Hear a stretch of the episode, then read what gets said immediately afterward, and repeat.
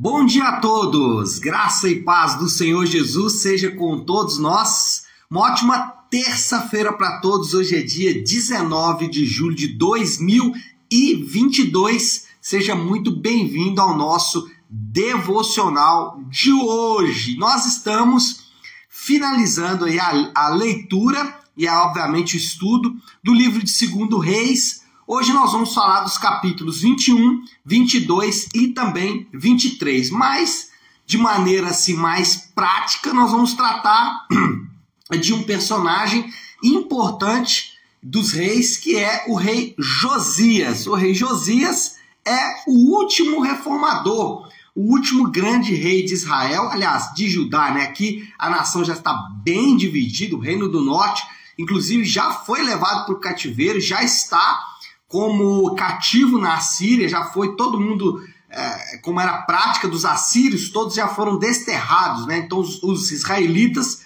o reino do norte, já foi todo levado para a Síria e outras pessoas, outros é, cativos estão agora vivendo lá no reino do, do norte. O reino do sul permanece, é, muito em decorrência das promessas de Deus ligadas aos reis de Judá, especialmente a Davi. E aqui nós temos então Josias como esse último grande reformador. E uma coisa que marca, um detalhe que marca a caminhada de Josias, e é isso, e é por isso que o tema, né, o título do devocional de hoje é o descobridor da lei, é que Josias encontra ah, algum alguma parcela ali, algum resquício, fragmento da lei não se sabe qual fragmento que é, não se sabe se não havia outros fragmentos e ele encontrou esse fragmento, não sabe como isso se deu, mas o ponto é que Josias encontrou parte da lei e com essa parte que ele encontrou, ele acabou produzindo ou é, levando a cabo uma grande reforma ou a última grande reforma de Judá. Quero até ler o texto já, já estou é, é, tangenciando muito aqui, vamos ler o texto, que é segundo Reis 22, 8, que diz assim: Então o sumo sacerdote Ilquias disse ao secretário Safã: Encontrei o livro, o livro da lei no templo do Senhor. Ele entregou, é, ele o entregou a Safã, que o leu. E aí depois, lá no capítulo 23, vai dizer que o rei, depois que é, Ilquias entregou para o secretário, que entregou para o rei, o rei leu a lei para todo o povo. Como eu disse, ele é o rei, é o último grande reformador de Judá e a grande marca é que ele encontrou o livro da lei de Deus. E aí a primeira coisa que a gente vai perceber é que as reformas, elas passam necessariamente pela palavra de Deus. Esse é um caso específico, que é o caso de Josias, mas se nós levarmos em conta todo o restante da história, especialmente a história bíblica, por exemplo, Esdras vai experimentar a mesma coisa durante o seu período. O que marca a reforma de Esdras é encontrar de novo a palavra de Deus. Jesus, lá já no Novo Testamento, ele vai na mesma direção trazendo ali, especialmente no Sermão do Monte, uma, um avivamento da interpretação da palavra de Deus. E aí, ao longo da história, para não ir muito longe, o grande reformador Martinho Lutero, a sua principal marca foi o retorno à palavra de Deus, o retorno às escrituras. Então, ah, quando a gente fala de reforma, a gente tem que sempre falar de passar necessariamente pela palavra de Deus. Josias, ele seguiu ah, em suas reformas os preceitos que ele encontrou na lei. Por exemplo, ele reformou o templo, porque na lei o templo, ou na lei não, mas especialmente os ensinos da palavra de Deus, vão é, destacar a relação do povo com o templo. O templo era importante para manutenção, para continuidade, para que o povo vivesse de acordo com a palavra de Deus. Então ele reformou o templo, ele destruiu os altares idólatras, ele renovou a aliança. E aí você vai ver aqui todo o capítulo 23, a renovação da aliança, que é, obviamente, algo ligado à palavra de Deus e também para é, exemplificar apenas o quanto a, a palavra de Deus, a lei de Deus foi importante para toda a reforma que Josias conduziu, ele celebrou a Páscoa, que havia ficado séculos e séculos e séculos sem a celebração. Ele volta a celebrar a Páscoa aqui é, no, na, durante a sua vida, durante a sua caminhada. Ele volta a celebrar a Páscoa exatamente.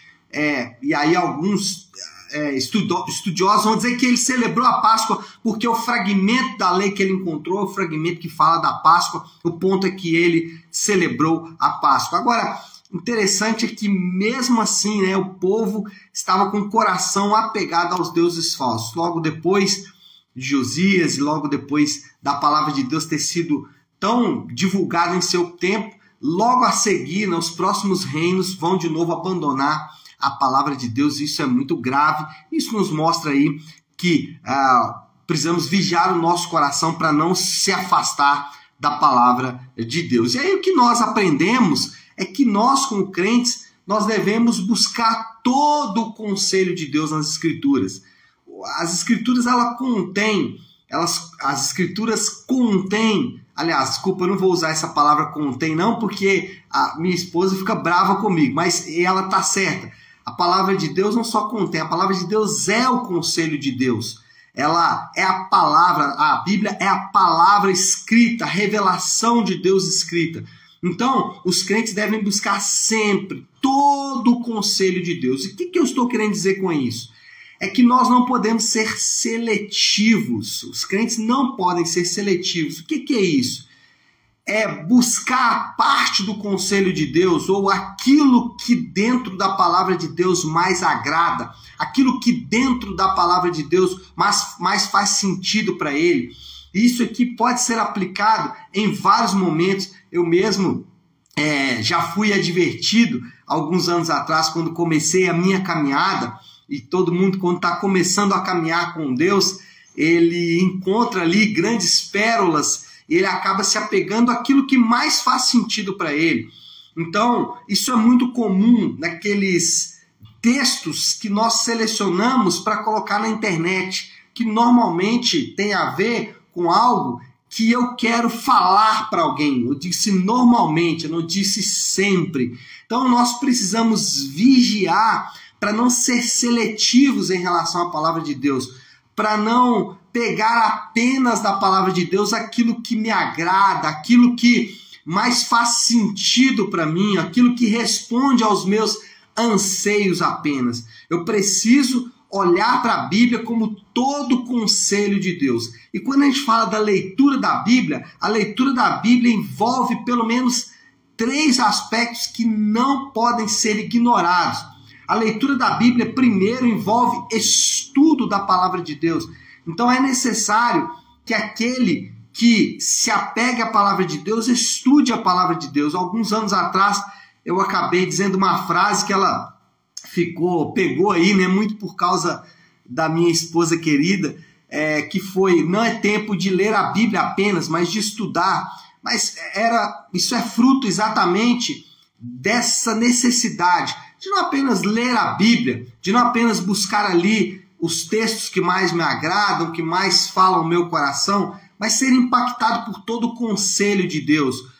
Aqueles textos que vão, obviamente, é, alimentar a minha alma, me trazer consolo, conforto, mas também aqueles textos que vão me desafiar, aquele, aqueles textos que vão me levar a mudar de atitude, mudar as minhas ações e os meus atos. Então, nós não podemos ser seletivos e para isso precisamos estudar profundamente a palavra de Deus, mas não só estudar, nós precisamos meditar na palavra de Deus, deixar com que a palavra de Deus vá entrando ali no nosso coração depois do estudo.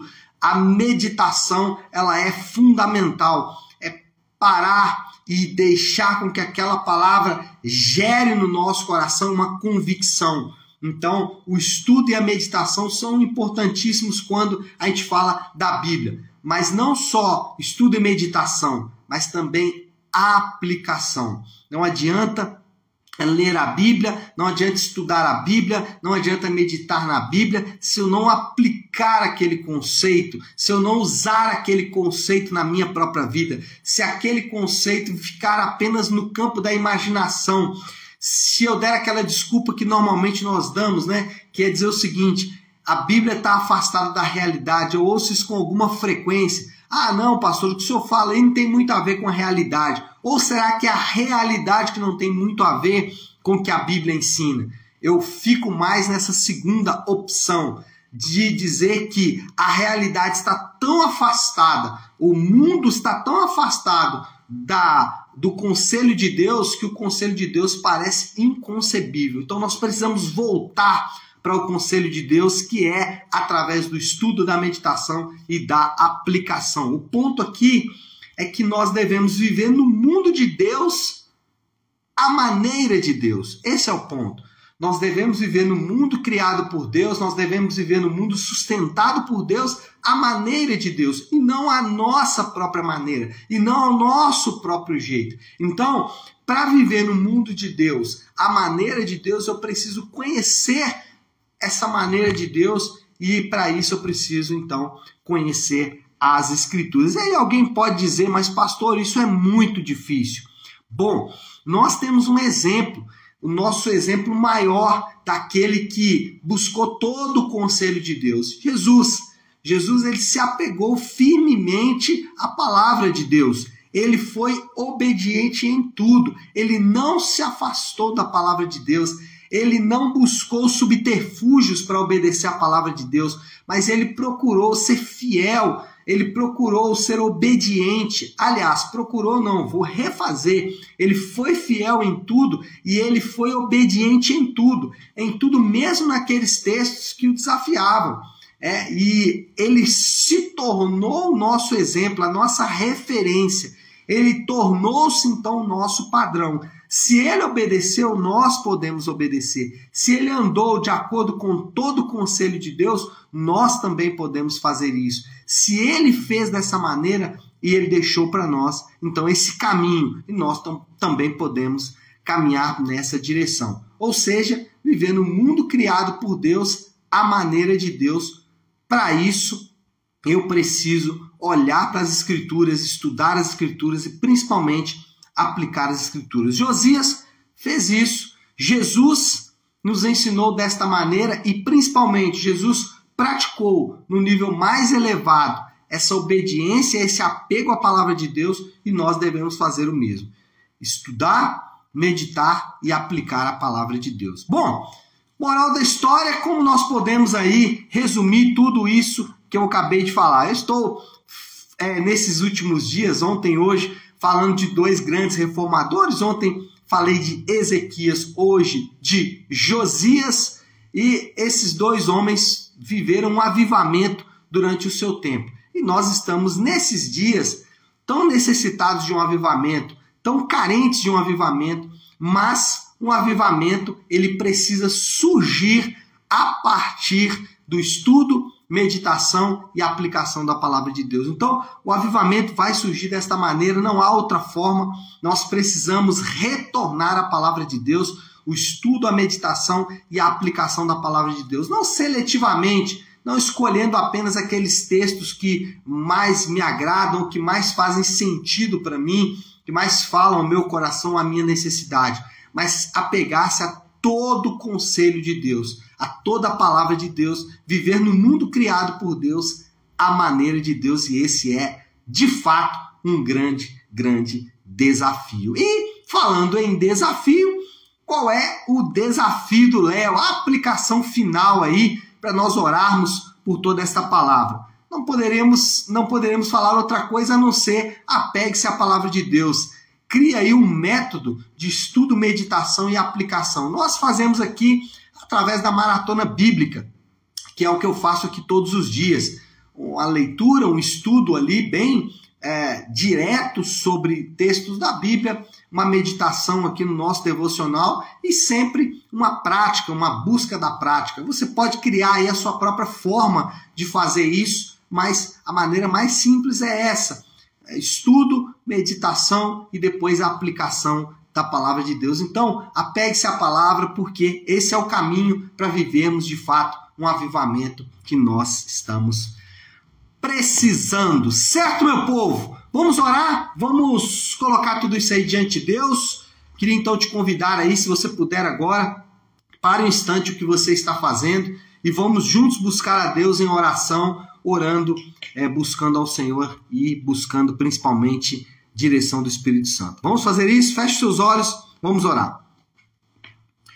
Querido Deus e Pai, Senhor, nós queremos primeiro agradecer ao Senhor por tua palavra nesta manhã, pelo ensino que o Senhor nos traz através das Escrituras, a tua palavra revelada, escrita, deixada a nós, que nos alimenta e nos direciona. Obrigado por todo o conselho do Senhor, não só as coisas, Senhor Deus, fazem sentido para mim mesmo, para os meus irmãos, mas principalmente todo o conselho do Senhor que nos desafia e que nos leva à transformação e à mudança. Perdoa-nos porque muitas vezes abandonamos a tua palavra, porque muitas vezes somos obstinados e buscamos os nossos próprios caminhos, dando desculpas, Pai, para os nossos erros, pecados, mazelas, manias e costumes e nos afastamos da verdadeira palavra do Senhor. Por isso, nos arrependemos e voltamos hoje ao Senhor pedindo que a tua graça, a tua misericórdia nos alcance e toque o nosso coração em todo o tempo.